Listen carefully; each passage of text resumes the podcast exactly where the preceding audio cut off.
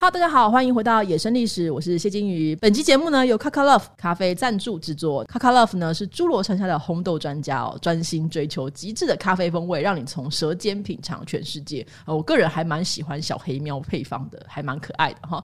那既然有了 Kakalove 的赞助呢，我们今天要讲一个比较特别的故事啊。之前呢，在 Netflix 上有一个还蛮红的古装剧叫《伯杰顿家族》哦。算是用十八世纪英国上流社会当做虚构的背景，然后去讲那个伯杰顿一家的爱恨情仇哦。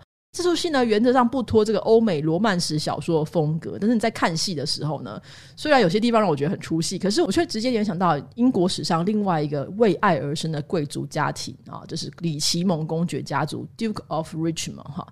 那讲这个故事之前呢，我觉得我们先跟大家科普一下英国的王朝哈。那理论上哦，我们就是很熟悉中国或是亚洲的王朝嘛哈，可是英国王朝的时候我们不太记得，就到底哪个在哪个？有个顺序呢，跟大家科普一下。请大家手上有笔的话，你就先抄。一下，就是第一个是 N 哦，N P L Y，OK，这是 N P L Y 的第一个啊。第二个呢是这个 T S H W，N P L Y T S H W 哈，这就有八个字，所以大家要记住哦。那第一个 N 是什么呢？就是诺曼王朝，就是第一个从诺曼底然后反攻这个英国的第一个王朝哈。那第一个是 P 是什么呢？就是 Pentangeli 金雀花王朝，就是这 Norman Conquest 之后的这个家族啊。接下来这个。金雀花王朝呢，后来就分裂了嘛，就大家知道的玫瑰战争或者是 Cuddons War 表亲战争呢。他们第一个王朝是这个 Lancaster 兰开斯特，第二个呢是约克哈，约克家族跟兰开斯特家族然后插成一团哈，到最后呢被合并在都铎王朝，就大家很熟悉的伊丽莎白女王。那接下来呢就是这个斯图亚特哦，斯图亚特 Stuart 其实就是在从苏格兰到英国来统治的一个王朝。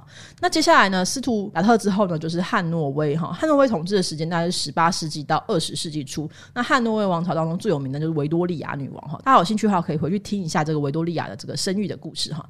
那维多利亚跟她的老公呢，就生了小孩，因为老公是德国人嘛哈，所以加入了德国姓氏之后，短暂的成为一个汉诺威哥堡王朝。之后呢，因为在一九一七年的时候，英国跟这德国打仗了哦，也是这表亲战争打仗了。那他们为了要让英国人觉得说，其实王室是非常本土化的，王室不是德国人，所以他们就把这个姓氏呢改成了温莎哈，就是现在我们的伊伊莎白。二世女王，这个温莎王朝。那我们今天为什么要科普一下？就是因为我们今天讨论的故事，其实跟汉诺威尔跟斯图亚特王朝有非常大的关系哦。那如果大家对欧洲史有点印象，我就会知道说，英国呢，其实在童贞女王伊丽莎白去世之后，王位呢是由苏格兰的亲戚来继承哈。那这个来自苏格兰的斯图亚特王朝，大部分的人都是信天主教，所以有出现过很多次宗教的问题哈。那也曾经有的国王被赶走啊，然后英国出现短暂共和啊，有这个护国主克伦威尔这个执政啊哈。那克伦威尔挂掉之后呢，这英国人就觉得说，哎，被共和了一阵子之后，觉得好像还是国王比较好，被统治的感觉气味比较清新。所以再一次就把斯图尔这个家族的王子叫查理迎接回来啊，当做国王，那就是查理二世哈。那查理二世的绰号呢叫 Merry Monarchy，意思就是欢乐王，所以他真的是个 party 咖，而且就是随时随地都非常的嗨哦。但同时呢，他就是个家事国事两不误啦哈，所以非常的聪明能干，大家都很喜欢他。那他机智的国王生活很愉快维持了二十多年，大家都很喜欢他啊。同一时间呢，海峡对面的法国是由这个路易十四太阳王来执政哦。那斯图亚特王朝呢，其实一直都跟法国关系是非常深厚的。那法国当然想说，你既然跟我关系深厚，我就想要伸手进去看能不能就是。控制一下嘛，哈，所以路易十四呢就想说，那我要怎么样可以控制国王？你要控制好一个国王，就是要控制好他的下半身，所以他就赞助了查理的情妇呢，一个法国女人叫做路易斯哦。那在路易斯的枕头风之下，那个查理跟路易就是烧黄纸拜兄弟，两个人结成非常好的同盟哦。大家想说，哎，那既然查理有情妇，那他老婆不会生气吗？哎，他老婆还真的不生气呢。就是王后虽然不孕，可是王后对这个国王所做的事都是睁一只眼闭一只眼，而且国王呢，其实对皇后也是非常尊重的。就我外在外面乱搞是没有关系，但是回来还是要尊重老婆。所以这查理虽然没有正式的小孩哦，他也没有这个子嗣，但他的私生子女基本上可以组一个橄榄球队。其中呢，他非常偏爱让就这个路易斯跟路易斯所生的最后小孩哈。那虽然我们讲到私生子是不可以继承王位，但是国王可以给他们很多的东西哈。那路易斯在一六七二年生下他的儿子叫 Charles。查尔斯之后，查理国王龙心大悦啊，隔年就给路易斯封了一个女公爵。海峡的另外一端呢，路易十四也觉得说，哇，我的这个法国这个眼间谍真的是太厉害了，不但就是上了国王的床，secure 了我们这个同盟之外呢，还给国王生的儿子很棒。后来查理就给这个路易十四写信，就说可不可以给我点面子啊？要不然在法国也给我这个情妇封个什么吧。所以路易十四就说好，没有问题，兄弟这样说，当然我照办。所以就给这个路易斯也封了一个女公爵哦。一六七五年，在查尔斯比较年纪大了一点之后呢，查理呢就把两个爵位封给他。这两个爵位很重要，是因为他们这两个爵位都是历史很悠久，可是因为没有男丁，所以又绝后嘛哈。那一个是这个英国的里奇蒙公爵 （Duke of Richmond），这个爵位呢其实非常重要，是因为他最早可以追溯到都铎王朝始祖，他们最早都是封这个 Richmond 这个地方哈。那另外一个是苏格兰的 Duke of Lennox，就是莱诺斯公爵哈。这个头衔其实原本是属于斯图亚特家族非常重要的一个人物。那反正大家都绝后，所以就没有人可以继承。那所以查理呢就把这两个爵爵位还有封地啊全部合并了之后封给查尔斯，然后跟他说以后呢你就姓 lennx 就好了，哦，显示这是斯图亚特家族的苏格兰根源哈。由此可见，这个查理二世呢对于路易斯跟他小孩的这个偏爱哦。但是查理二世这个快乐王呢，在一六八五年去世之后呢，路易斯母子当然就是顿失依靠嘛哈。毕竟这个人死茶凉哦，情夫不在了，当然就没有人会理他们母子啊。那所以路易斯就带着儿子回到法国的封地，所以查尔斯从小就受这个法国教育，也受洗成为天主教徒，还曾经加入法国的军队哦。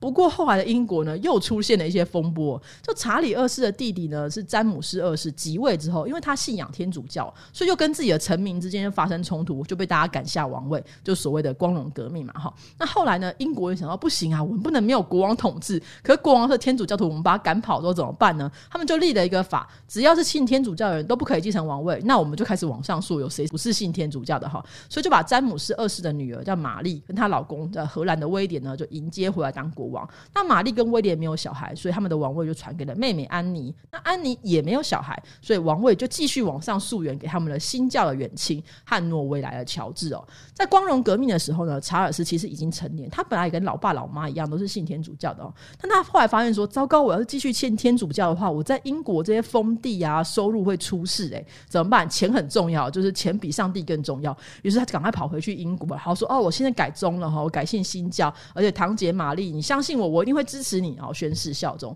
真的是尚书大人非常激励，风往哪吹就往哪倒啊。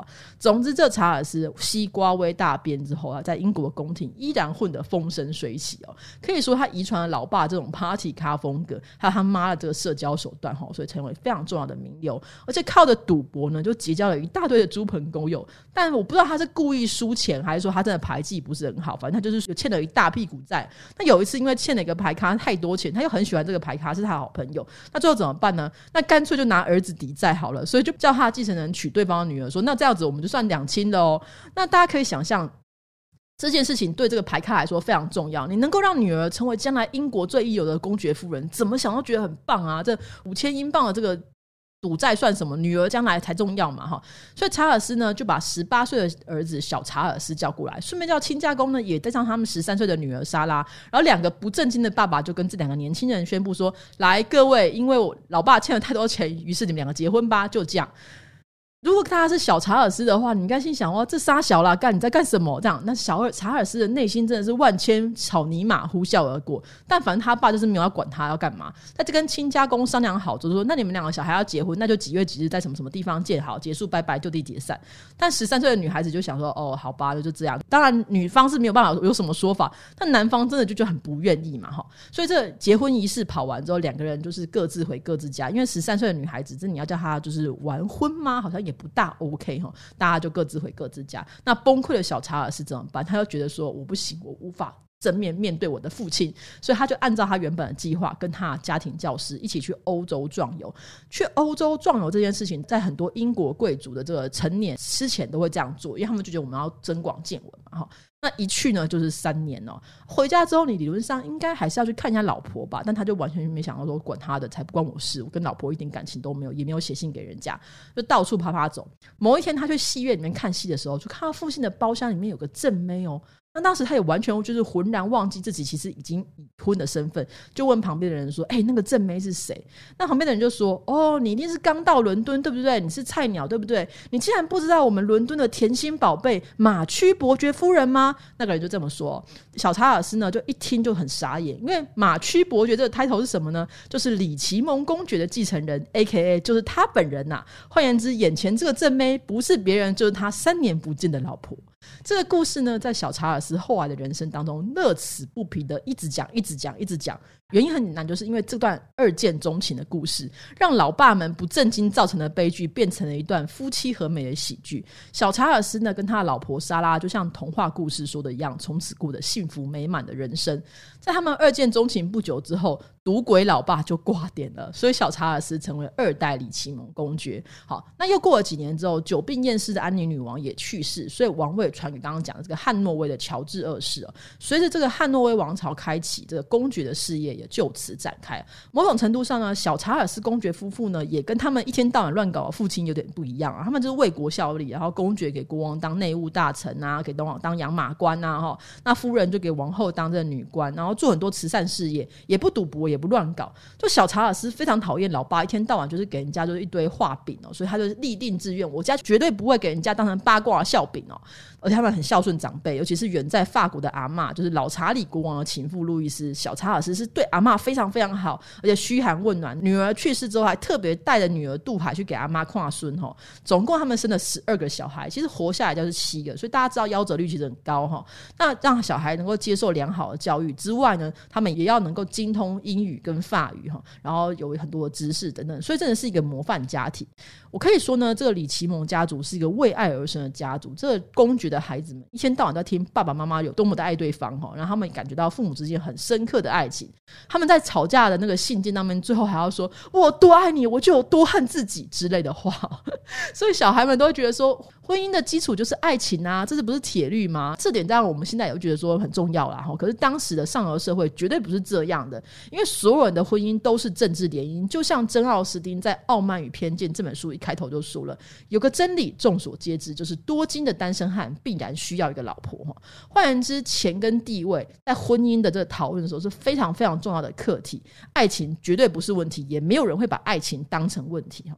但是在李奇蒙公爵的家庭当中，他的孩子，尤其是女儿们呢，都把爱情当做生命当中的第一要务哈。我们今天要谈的其实就是女儿们的故事。第一个就是我们长女卡洛琳哈。那卡洛琳其实出生之后又隔了八年才生了这次女艾米丽。其实中间还有几个孩子前后出生又夭折哦，所以让卡洛琳其实很早就感受到生命和无常，也变得很早熟。她智商当然是很高的哦，对阅读有很大的兴趣。通常呢，我们可以说英国的贵族女性呢，从小大概出生之后就会交给这奶妈、保姆照顾，养到一定程度，十几岁啊，快二十岁左右，会在正式的场合，会再选一个时间正式出社会。那出社会这个仪式包含了什么？他们要去宫廷觐见国王跟王后哦，这是比较上流社会。如果中间一点就不会，或者是说你要举办一个舞会，正式介绍给大家。那这所谓正式出社会或社交场合，是表示什么？他可以开始谈婚论嫁了哈。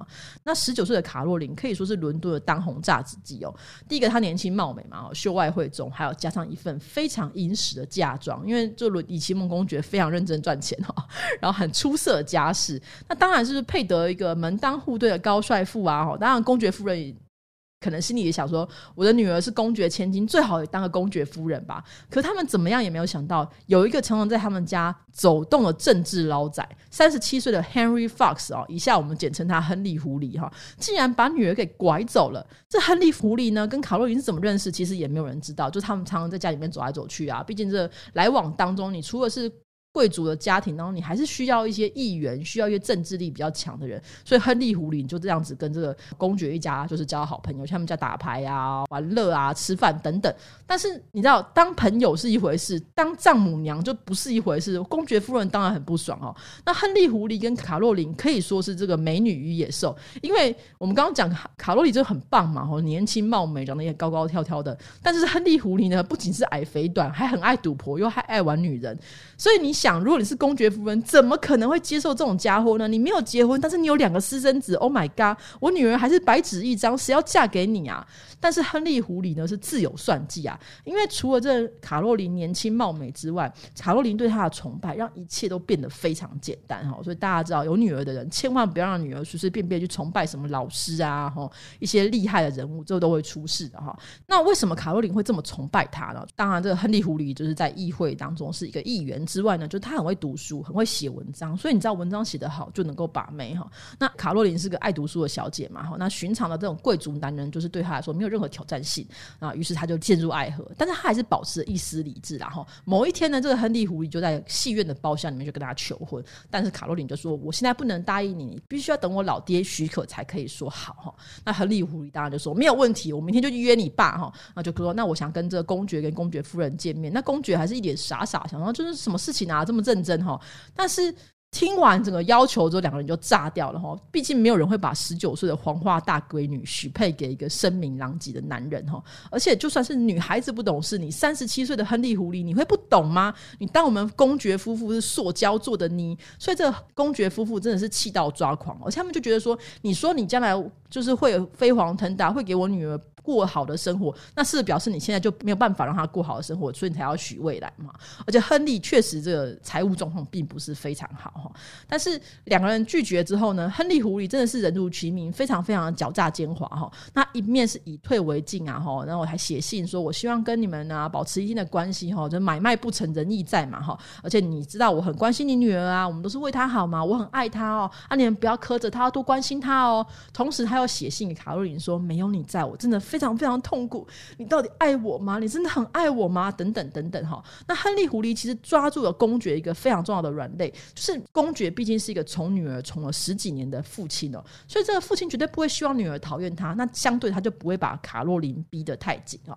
同时呢，公爵夫人当然也会一边就是说亨利狐狸有什么好，就是 every day 啊。但是你有时候人的心态就是这样，你越骂他。女生就越爱他哈，所以只会亨利狐狸很聪明，他就知道，反正你就让公爵夫人爱骂就去骂，你只会让卡洛琳越来越爱我。那只要我在私下的信件当中继续就去挑动这样的神经，没有问题的哈。最后呢，就在一七四四年，在双方冷战了几个月之后，亨利狐狸决定赌一把大的，于是他就跟卡洛琳说：“哎，我们秘密相见。”那约好了说，我们某一天呢，趁这个公爵夫妇出门的时候，卡洛琳就溜出家门去跟他私下结婚。大家是知道，其实，在英国呢，如果你私下结婚，其实跟公开结婚其实是一样的效力，只要两个证人签字就结束了哈。那完婚之后，依然各自回家，让亨利在写信告诉公爵夫人说：“我们结婚了。”这样子，整件事情其实操作非常精巧，就显然真的不是第一次做哈。那也很精准的执行啊。就在当天呢，公爵回家的同时，就收到了亨利的来信，说：“嗨，你好，顶梁把我跟你女儿结婚了。”公爵就想要这仨小，然后接下来卡洛琳才回家。那亨利狐狸是以为哦，这公爵不管怎么样，这毕竟生米煮成熟饭，而且签字的人都签了哈，你也只能乖乖吞下去。可是很多时候哦，就是你以为人家会让你扔头轻棍，但是你如果踩破了人家的底线，有时候这种温和的人反而会俩攻哈。所以这时候呢，这个温和的老好人，这个公爵就抓狂了。他直接就把女儿赶出家门，就说：“你给我滚哦！而且别说什么嫁妆，你只能带一点点都是东西而已哈。”那随后呢，公爵就想说：“你要让我难看，我就让你社会死亡哈！”他就毫不犹豫的写信告诉他所有的朋友说：“有一个不要脸的臭狐狸把我女儿偷走了哈！”所以从此整个这个伦敦的社交圈都对亨利狐狸跟卡洛琳关上家门。这种孤立的状态之下，我们一般会觉得说，那女孩子应该会觉得就是很崩溃吧，想跟父母认错吧。但是大家其实忽略了卡洛琳其实是个意志坚强的女。女生，那这种孤立的状况，其实越让她跟这个丈夫之间的感情更深刻。而且同时呢，卡洛琳开始跟他谈论到很多她事业上的事情，包含政治上的盘算啦、野心呐，他们的计划如何如何。亨利开始跟卡洛琳分享说：“我在议会里面看到什么，我们推动什么样的法案，如何如何。”卡洛琳其实不只是他事业背后的贤内助，也是他出谋划策的伙伴哈。客观来说，其实亨利在婚后真的变得比较好哦。短短两三年的时间，他就从一个小议员变成国王战争顾问。这件事情也让公爵觉得非常头痛，因为从此他们两个人就成为同事哦。那亨利也因为跟国王可以说得上话，成为这个当时的一个当红炸子鸡。那公爵本来想要叫他社交死亡，就人家没死哦，竟然重新复活。